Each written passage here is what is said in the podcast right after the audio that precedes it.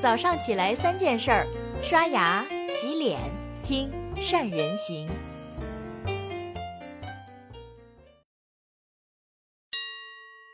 大家好，我是善人。在今天的一开始，先跟大家讲一个华为的故事。一九九二年前后，华为遇到了所有企业都可能遇到的问题——现金流的问题。因为货款回收太慢，所以华为已经连续好几个月发不出工资，大家的士气非常的低落，有些员工已经开始打起了退堂鼓，纷纷的提出来要离职。很幸运的是，在关键时候，华为收回了一笔货款，于是所有的高层坐在一起去商讨该如何去使用这笔钱，先支付什么，再支付什么。当时就连擅长决策的任正非也拿不定主意。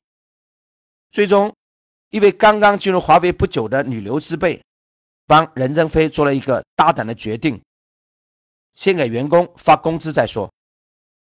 于是，这个看上去很简单的建议，让当时的华为问题迎刃而解，稳定了士气，让公司重新回到了正常的轨道。你会发现，其实任何企业的成功。从来都不是一个人的成功，而是一个团队的成功。因为再聪明的老板，也难免会有拿不定主意的时候。这时候，企业需要一个既懂老板，又能让老板的意图贯彻执行下去的人。既然华为这次之所以能顺利的走出困境，和这一位初来乍到，在关键时候大胆做决策的女人密不可分。而这个人就是今天的华为的董事长。孙亚芳对任正非这样一个个性极强、有极具操作力的强势领导人来说，在华为，孙亚芳是他最给面子、也最能听得进话的人。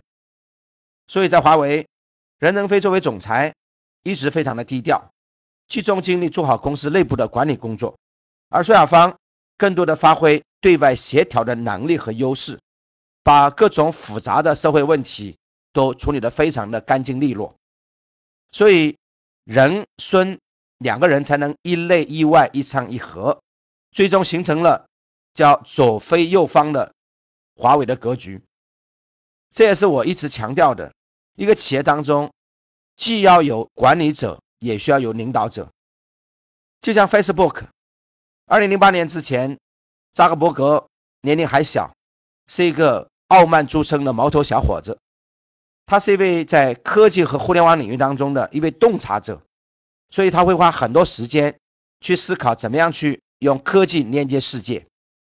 但是呢，当时的 Facebook 的注册用户增长越来越缓慢，公司高管呢经常有很多争执，相持不下。新推出的一套广告服务也被用户批评的一无是处。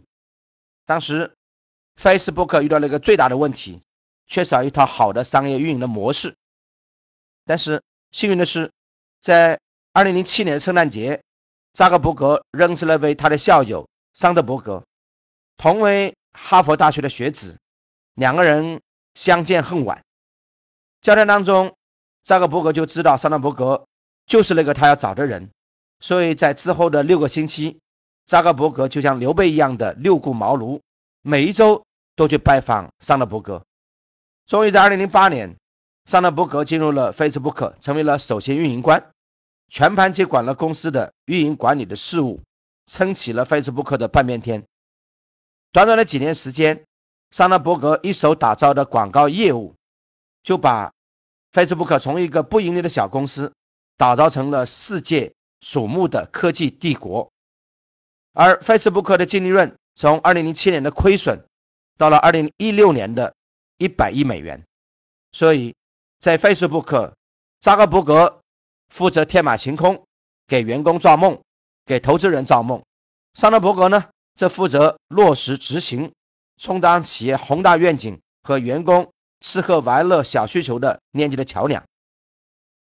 说到这儿，各位你们大概明白了，其实管理和领导就是公司的两个面，领导者呢，更多的是抬头望天空。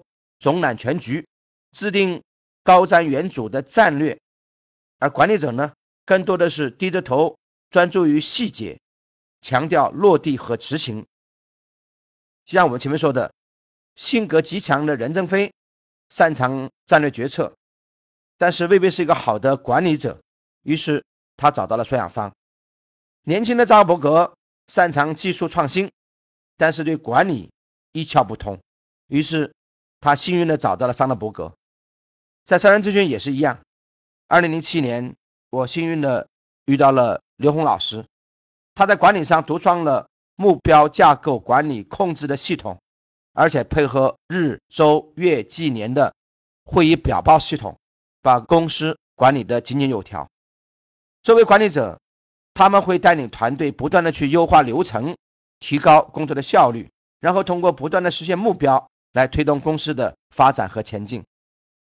说到底呢，管理者就是去具体的执行，完成短期目标，把既定的计划按照既定的程序、制度和方式去做好。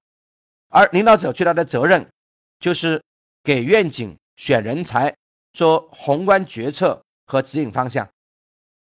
而我们每一个做企业的，都需要一个既懂老板，要能把老板意图贯彻执行下去的人，最后。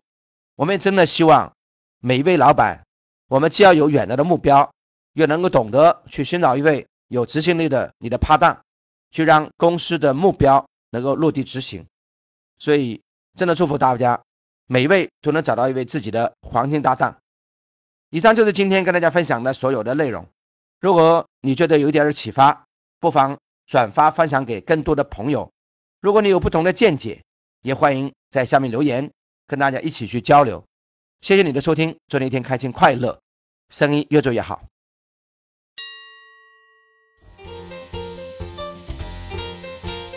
关注善人行微信公众号，每天早上六点三十分，咱们不听不散。